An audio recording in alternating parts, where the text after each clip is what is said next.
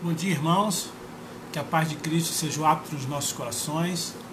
É um prazer estar com você nesta manhã de domingo e poder dizer com toda a sinceridade, a alegria do nosso coração que este é o dia que o Senhor fez para nos alegrarmos e nos regozijarmos dele. É um prazer estar com você. Antes da gente começar a leitura do texto, é importante fazer é, dois anúncios. O primeiro é que na próxima semana, na quarta-feira, o Conselho da Igreja vai estar reunido é, às 19 horas para tomar a decisão com respeito ao retorno das nossas atividades. Nós vamos fazer um estudo, avaliar se já é tempo para que no primeiro domingo a gente retome as nossas atividades de forma gradativa. E o restante da semana, né, na terça-feira e na quinta-feira, nós temos as nossas reuniões que fazemos através do, a reunião dos grupos familiares na terça e na quinta-feira o estudo doutrinário que a gente faz por videoconferência no Google Meet. Então, convidar você a participar conosco. Tá? Você que está conosco hoje pela primeira vez, seja bem-vindo, que Deus te abençoe e que a sua vida esteja realmente diante do Senhor para glorificá-lo, para honrá-lo e para viver a glória dele. É, eu vou agora anunciar para você o texto. Nós vamos ler Mateus capítulo 22, de 34 a 40. Mateus 22, de 34 até 40. Antes de ler, eu vou dar um tempinho para você para você achar o texto e depois a gente ora.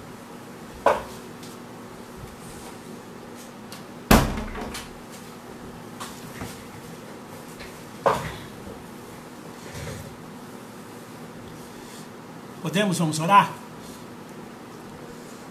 Obrigado, Deus bondoso, porque ao despertarmos na manhã deste dia, percebemos, ó oh Deus, as tuas misericórdias renovadas, as manifestações do teu amor, Senhor Deus, comprovadas na nossa vida, pelo sono que tivemos, pelo lugar que o Senhor concedeu, que tivéssemos toda a proteção para descansar. E agora, Deus, temos essa oportunidade de estarmos juntos, de buscarmos a tua presença, de lermos a tua palavra. Por favor, Senhor Deus, receba a nossa gratidão por esta dádiva tão preciosa, que é mais um dia de vida e mais um dia de vida debaixo dos teus cuidados, do teu amor e para a glória do teu nome. Nos abençoe na leitura e na meditação da tua palavra, a fim de que, Senhor, possamos tirar proveito precioso para as nossas vidas, alimento espiritual para as nossas almas, pela palavra, no mover do Espírito Santo. Pedimos e agradecemos no nome do Senhor da Igreja, do nosso Salvador Jesus Cristo. Amém.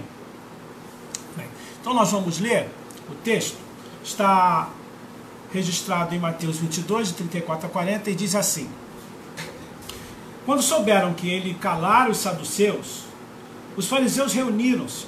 Um deles, doutor da lei, interrogou-o para colocá-lo à prova: Mestre, qual é o maior mandamento na lei? Jesus lhe respondeu: Amarás o Senhor teu Deus de todo o coração, de toda a alma, de todo o entendimento. Este é o maior e o primeiro mandamento. E o segundo, semelhante a este, é: amarás o teu próximo como a ti mesmo. Toda a lei e os profetas dependem desses dois mandamentos. Interessante é, a maneira como Jesus responde ao fariseu, porque nós vamos ver que a expectativa de resposta dele é, de imediato não foi satisfeita, ainda que a resposta de Jesus tenha sido perfeita e direcionasse muito bem o que era necessário para a vida daquele homem, ainda que ele tentasse é, testar Jesus. É, para a gente entender isso, vou fazer algumas perguntas. O que é mais importante na sua vida? O que, que você prioriza? O que vem primeiro na sua vida? Por exemplo, é, quando você tem que decidir entre duas coisas, qual delas, com qual delas você ficaria? Vou te dar alguns exemplos para você raciocinar. Primeiro, quando você está diante de uma questão que envolve trabalho e a sua família, o que, que você coloca em primeiro lugar? Qual é a sua decisão quando essas duas coisas se chocam? Difícil, não é? Difícil. Porque do trabalho vem o seu sustento, a sua família, a sua vida.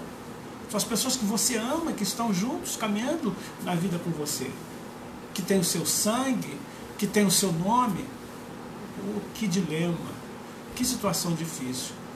É difícil, então, a gente definir prioridades. Se a gente for assim, bem resolvido nas questões, a gente vai logo dizer assim, não, em primeiro lugar vem a família, mas às vezes isso fica só na teoria. Na prática, a gente fica com medo tremendo de perder o trabalho. Eu ver outra coisa, se você tivesse que decidir entre a vida de uma mãe ou de um filho, como é que você, qual decisão você tomaria? Está nas suas mãos decidir se a mãe vive ou o filho vive. E aí, o que escolher? Ah, tem muita gente que é pronta a dizer, ah, eu faria com que a mãe sobrevivesse porque ela pode ter mais filhos. Outros dirão, não, pelo contrário, eu daria oportunidade a essa criança de viver, porque a mãe já viveu muito, ele ainda não viveu nada. É, esse lugar não é nosso, decidir sobre a vida de alguém, é verdade, você pensou isso? Pois é, mas a questão é a prioridade. Será que a gente sabe escolher o que é melhor, o que vem primeiro? O que é mais importante para você? Dinheiro ou saúde? Alguns vão dizer dinheiro, porque se a gente pagar um bom plano de saúde, a gente vai ter um bom tratamento quando a gente ficar doente. Se não tiver dinheiro, vai cair no SUS, vai ser complicado. É, parece que é uma resposta louca, né? mas na prática muita gente pensa assim. Saúde, saúde é fundamental. Dinheiro, a gente corre atrás. Outros diriam assim, mas será que é tão fácil lidar com isso dessa maneira? Prioridade. Prioridade é algo que nos assusta, que complica a nossa vida demais. E Jesus transforma a pergunta daquele fariseu sobre mandamento na questão da prioridade. Olha só que coisa interessante. Qual é, Senhor, o mandamento mais importante. Fariseu, ele é um doutor da lei. Ele é um. Se a gente fosse dar hoje esse nome, a gente diria que é um jurista. É, ele viu que a turma dele estava em desvantagem porque Jesus já tinha vencido né, uma disputa teológica com os saduceus, da, da questão da ressurreição. Então ele vem e diz assim: deixa eu ver se esse mestre sabe mesmo das coisas. E coloca para Jesus, mestre, qual é o maior mandamento da lei? Tinha uma discussão enorme em torno disso, porque havia uma divergência de interpretação ou, ou de concepção, de visão dos fariseus dentro deles mesmos, porque uns acreditavam que o mandamento era algo que tinha que ser obedecido e pronto, e outros escalonavam a importância desse ou daquele mandamento. Por exemplo, e você sabe disso pela, pela, pela leitura do Novo Testamento, a questão do sábado, então, era assim, pacificado entre os fariseus. Não se discute a questão do sábado. Não existe mandamento mais importante do que esse. Então, daí a pergunta. Mas a verdade, a pergunta era meio que uma pegadinha. O que ele queria fazer era testar se Jesus ia desobedecer a lei, ia trazer algum tipo de resposta que evidenciasse a sua disposição em desobedecer a lei, ou que ele desse uma resposta que evidenciasse o seu desconhecimento dela. E aí poderia ser questionado: que rabi é esse que não sabe nada sobre a lei? Então Jesus traz uma resposta que levanta a questão da prioridade para nós. É, se a gente for se colocar no lugar de Jesus ali, você, o que você responderia para aquele fariseu? Às vezes a gente tem uma tendência muito grande de teorizar as nossas respostas e deixa de lado a questão prática de como a gente de fato deve encarar as coisas. A Bíblia nos encaminha a dar respostas que são práticas porque praticamos a palavra. Respostas que são verdadeiras porque conhecemos a verdade que está nas Sagradas Escrituras. E é, é esse jeito que Jesus usa para fazer a sua resposta. O doutor tinha essa expectativa de pegar Jesus no erro, mas Jesus sabia muito bem qual era a necessidade. Jesus sabia qual era a resposta que ele precisava. Para a gente ter uma ideia, na lei havia 613 mandamentos. Não só os 10 mandamentos registrados em Êxodo 20, como outros mandamentos divinos, vamos dizer assim, é, derivados da lei maior, se a gente puder assim dizer. Tinha 365 de sentido negativo, não faça isso, ou 248 positivos, faça isso.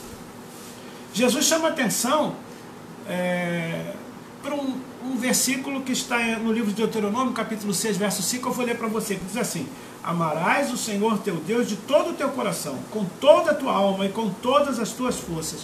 Pronto. Jesus já tinha dito que esse mandamento, é, seguido daquele que diz amarás o teu próximo como a ti mesmo, o resumo de todos os mandamentos. Não só dos dez mandamentos, mas desses 613. Jesus diz assim, tudo se resume nisso. Amar a Deus sobre todas as coisas, amar ao próximo como a ti mesmo. Mas aqui tem uma ênfase muito interessante que você vai ver que, por exemplo, se você pegar Mateus 22, 37, se quiser abrir, eu espero, Mateus 22, 37, você vai ver que está escrito assim, ó. Jesus lhe respondeu, amarás o Senhor teu Deus de todo o coração, de toda a alma e de todo o entendimento. Será que essa alteração foi proposital? entendimento, mente, com todas as tuas forças. A verdade aqui, a ênfase é no sentido, no aspecto racional da interioridade do ser humano. Aspectos totais do ser humano em relação a Deus. Amar a Deus de todo o nosso coração, de toda a nossa alma, de todo o entendimento, é o resumo que Jesus faz para dizer: isso tem que ser a sua prioridade. Essa tem que ser a sua prioridade. É dessa maneira que Deus quer que nós nos relacionemos com Ele. Jesus coloca em primeiro lugar amar a Deus, porque amar a Deus vem primeiro, porque isso é que vai dar sentido às outras coisas. E aí? O que é mais importante para você? O que vem primeiro na sua vida? Nessa manhã eu quero meditar com você sobre o que é mais importante para nós. Amar a Deus de todo o nosso coração, de toda a nossa alma, de todo o nosso entendimento ou com todas as nossas forças. E convidar você a refletir sobre como tem sido a sua vida nesse aspecto. Com certeza isso vai te ajudar a definir melhor as suas prioridades. Vamos pensar aqui, bem coladinhos com o texto. Vamos entender primeiro, como assim amar a Deus de todo o coração? Palavra lá no grego é cardia, é, coração no sentido de órgão do corpo, que é o centro da circulação do sangue. Isso, é, conhecendo a ciência como nós conhecemos hoje. Né? Você vai encontrar de todo o coração na Bíblia como sede de sentimentos. Mas isso é muito mais poético do que a realidade. Para a gente, o entendimento aqui deve ser esse. É, é, tem uma, antes de falar isso, tem uma notinha interessante do Strong, na Bíblia que eu consultei, é que Strong diz o seguinte, a alma ou a mente é, são aqui colocados como a fonte e o lugar dos pensamentos, das paixões, dos desejos, dos apetites, das afeições, dos propósitos, dos esforços, do entendimento. É, de todo o coração aqui tem esse significado e não o significado do ser o centro da vida, porque é onde toda a circulação do sangue é comandada. É, a nota diz assim: tragicamente, a maioria de nós foi ensinada que obrigação não é não prazer, é a maneira pela qual devemos glorificar a Deus. O que esquecendo de nos ensinar é que o prazer em Deus é a nossa obrigação. Ser satisfeito em Deus não é opcional, adicionado aos itens de fábrica das obrigações cristãs. Satisfação em Deus é a mais básica exigência de todas. Deleite-se no Senhor, Salmo 37, 4. Não é uma sugestão, mas uma ordem. O mesmo se aplica a prestem culto ao Senhor com alegria, está no Salmo 100, verso 2. E alegrem-se no Senhor, que é o texto lá de Filipenses 4, 4. Coração aqui tem o sentido de vontade, de caráter. E pela análise desse termo grego, a gente entende o alcance e a abrangência do amar a Deus de todo o coração. Amar a Deus de todo o coração deve envolver toda a nossa vida em todos os nossos, todos os campos dessa vida. É, tem uma citação interessante de John Piper, que, que ele escreve sobre o dever de amarmos a Deus pelo que ele é e não pelo que ele faz. E ele afirma assim: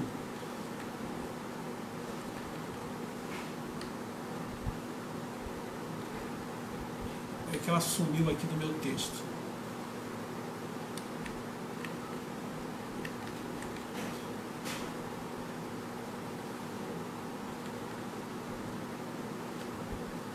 É, eu não estou encontrando. Eu... Alguma coisa aconteceu no meu arquivo que desapareceu. Deve ser na hora de formatar.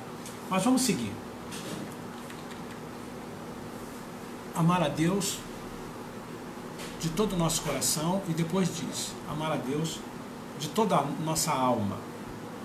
Alma, aí já é outra expressão do grego, psique é, Strong diz que a alma é considerada como ser moral, designado para a vida eterna. É a essência da vida que difere dos corpos. Com a ajuda de Deus, a alma pode alcançar seu mais elevado fim, a eterna bem-aventurança. Quando a gente lê esse tipo de informação do Strong, a gente é conduzido a pensar que quando, por exemplo, a Bíblia nos diz que quando Deus criou o homem, soprou nele o fôlego de vida, no ato criador, Deus soprou no homem o fôlego de vida, que aquele era o momento em que a alma entrou no corpo humano. Ou seja, tornou-se a parte essencial do homem e é algo que é oriundo de Deus. Não foi apenas um homem criado pelas mãos do Criador, formado do pó da terra, mas foi concedido a este homem o sopro, o fôlego de vida, o sopro de Deus, para que a alma dele existisse. E aí a gente vai um pouquinho mais à frente na história, bem mais à frente na história, lembrar do que Agostinho diz. Agostinho diz assim: olha, a alma vem de Deus. E essa alma só descansa enquanto não descansa enquanto não retorna para ele.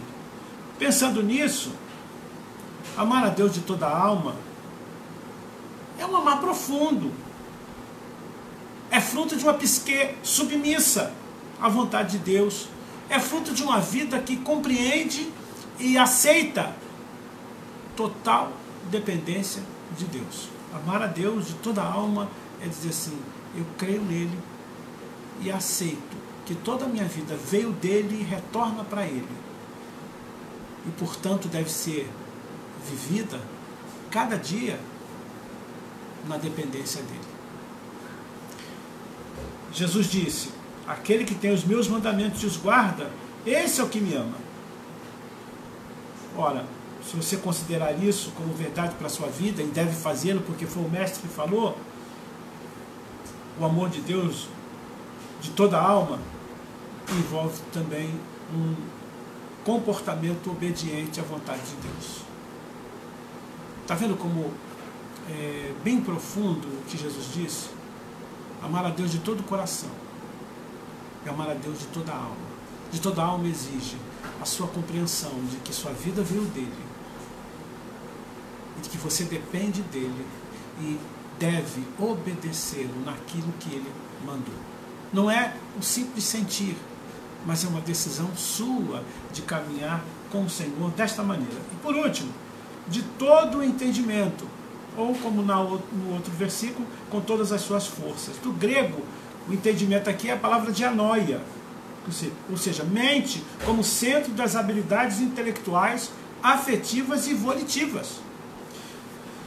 Tudo que a gente tem de capacidade de pensar, de elaborar, de resolver, de refletir, etc., tudo a gente precisa é, estar em pleno uso das faculdades que Deus nos deu. E amar a Deus de todo entendimento é colocar tudo isso que a gente recebeu como dádiva dele a serviço da sua glória, do seu louvor, da obediência a ele, da condução das nossas vidas de acordo com a vontade dele. Por exemplo, o que são habilidades intelectuais? Amar a Deus com o pensar, o raciocinar, o entender, o explicar, o medir, o transigir. Todas essas capacidades que você tem precisam estar subordinadas por amor à sabedoria, o conhecimento, a grandeza, a glória de Deus. Habilidades afetivas, isso é muito interessante, porque tem a capacidade de amar outras pessoas, além de nós mesmos, é, até o, o amor próprio, né? Ele precisa desse todo o entendimento, ou seja, de toda essa capacidade que Deus nos dá. Se você consegue experimentar todas essas coisas, é porque Deus quer que você utilize isso na relação com Ele também. As habilidades volitivas, ou seja, ter vontade, ter vontade é um dos mais claros sinais de liberdade, não é verdade? eu sou livre para fazer o que eu quiser. Lógico, a gente sabe que a gente não tem livre-arbítrio mais. O livre-arbítrio foi lá, quando Deus criou Adão.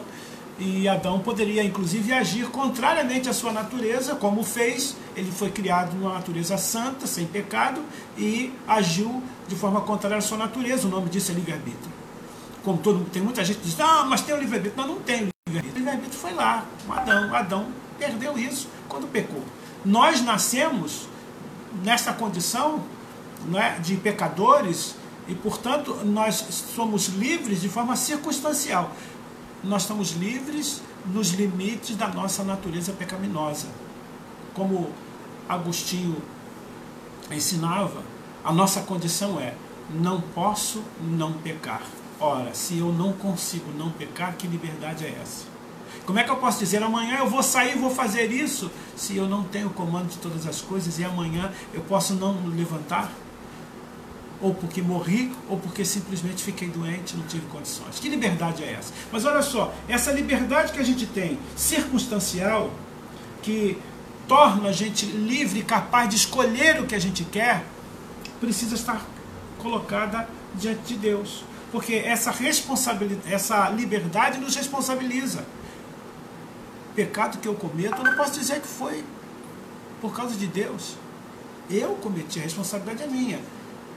Ainda que com liberdade circunstancial, eu estou livre para fazer as coisas que, dentro dos limites da minha condição, eu posso fazer. Mas olha só que interessante, amar a Deus com a nossa habilidade volitiva significa que amamos porque queremos porque nos parece melhor, porque estamos livres para amar o que é bom, o que é perfeito, o que é agradável. Amar a Deus, com todo o entendimento, tem esse significado. Se você, de fato, amar a Deus, de todo o seu coração, de toda a sua alma, de todo o seu entendimento, de cara eu digo para você, você estará vivendo exatamente como Jesus nos conduz a viver. Porque quando perguntaram a Jesus o que era mais importante, ele falou: o mais importante na vida, o que vem primeiro, o que é prioritário, o que precisa estar em primeiro lugar nas nossas escolhas, na nossa vontade, na nossa razão, na nossa capacidade de amar, nas nossas emoções, está exatamente o Senhor amar a Deus de todo o nosso coração, de toda a nossa alma, de todo o nosso entendimento. Que você viva essa relação com Deus com essa inteireza que Jesus nos coloca. Ame a Deus. E você vai saber escolher muito bem as suas prioridades. Que Deus te abençoe ricamente. Foi um prazer muito grande estar com você na manhã deste domingo. Quero te convidar para logo mais às 18h30 para o culto da noite. Nós teremos a, a liturgia é, sendo conduzida a partir da própria igreja. Nós teremos lá os nossos o nosso Ministério de Louvor conduzindo a primeira parte do culto ao vivo e depois, seguindo ao vivo, eu estarei trazendo a mensagem do Senhor dentro dessa série, que eu tenho aprendido e a gente tem visto que a gente tem aprendido muita coisa com essa pandemia. E hoje nós vamos falar de mais uma grande lição que temos aprendido né, dentro dessa pandemia e que nos coloca em submissão a Deus, em temor ao Senhor, em uma vida de sabedoria na palavra. Tá bom? Está convidado, participe conosco. Deus te abençoe ricamente. Seja a paz de Cristo o árbitro dos nossos corações. Muito bom estar com você. Deus te abençoe. Ah, eu esqueci. Vamos orar. Vamos orar. Amado Deus, bondoso Pai, muito obrigado, Senhor Deus, pelo teu amor, pelo teu cuidado para conosco por termos, ó Deus, tantas capacidades que nos foram, nos foram concedidas por Ti, e que todas estas coisas, ó Deus, nos fazem servos do Senhor, submissos ao Teu querer, que todas estas coisas podem ser usadas e devem ser usadas para a glória do Teu nome, para a proclamação do Evangelho, para uma vida, ó Deus, certa e segura na Tua presença, sabendo, ó Deus, que passamos por tribulações, por dificuldades, mas o Senhor que nos ama e cuida de nós, está em tudo na nossa vida. Assim, Senhor, nós te agradecemos pelo teu amor e por esses momentos que passamos na tua presença. Queremos, ó Deus, te pedir, em nome de Jesus, pela nossa irmã Terezinha, que está hospitalizada, pedir, ó Deus, que o Senhor seja com ela, no sentido, ó Deus, que ela sinta a tua presença, porque com certeza ela está nas tuas mãos, o médico dos médicos está ao lado dela e cuidando dela em todos os momentos e que ela encontre, Deus, a tua paz e o conforto do Espírito para que suporte esses momentos de aflição, de enfermidade. E que, Senhor, que a tua boa mão sobre ela conduza aqueles que estão cuidando dela, Deus, médicos e enfermeiros, a fazer aquilo que te apraz e que ela possa retomar, Senhor Deus, a sua vida normal, com a saúde restabelecida pelo Senhor. Te pedimos, ó Deus, pelo meu netinho Tiago, ó Deus ah, Senhor Deus, como a gente tem se entristecido diante do sofrimento de uma criança, Deus, com tão pouca idade. Mas, Senhor Deus, nós sabemos, nós temos a certeza absoluta que Ele está nas tuas mãos. E que o Senhor está cuidando de tudo e providenciando tudo para que ele tenha um bom tratamento, para que todo o calor, todo o amor dos seus pais, dos seus avós e da sua igreja possa chegar até ele, Deus, da forma como tem sido. Muito obrigado, Deus, pela vida do Tiago. Receba, Senhor Deus, a nossa gratidão por, pela dádiva que foi ter o Tiago entre nós. E, Senhor Deus, ouve a nossa súplica para que essa enfermidade, ó Deus, seja vencida em nome de Jesus e que em breve a gente possa ter Ele nos nossos braços que Débora e Vitor possam, Deus, ter o seu filhinho nos seus braços para cuidar dele e ensiná-lo a viver nos teus caminhos. Te agradecemos também pela chegada da Manu e te pedimos também pela saúde dela, Deus, que nasceu prematura, que, ó bondoso Deus, ela possa ter das tuas mãos todo o cuidado e amor que são coisas do Senhor. É dessa maneira que o Senhor lida conosco e cuida de nós. Assim oramos pedindo perdão pelos nossos pecados e rogando estas bênçãos no nome precioso de Jesus. Amém. Que a graça de nosso Senhor e Salvador Jesus Cristo, o amor de Deus, nosso Pai, as alegrias, o poder, a comunhão, as consolações do Espírito Santo estejam com todos nós e com todo o povo de Deus espalhado sobre a face da terra permaneçam hoje e para todos sempre. Amém. Irmãos, paz. Até logo mais.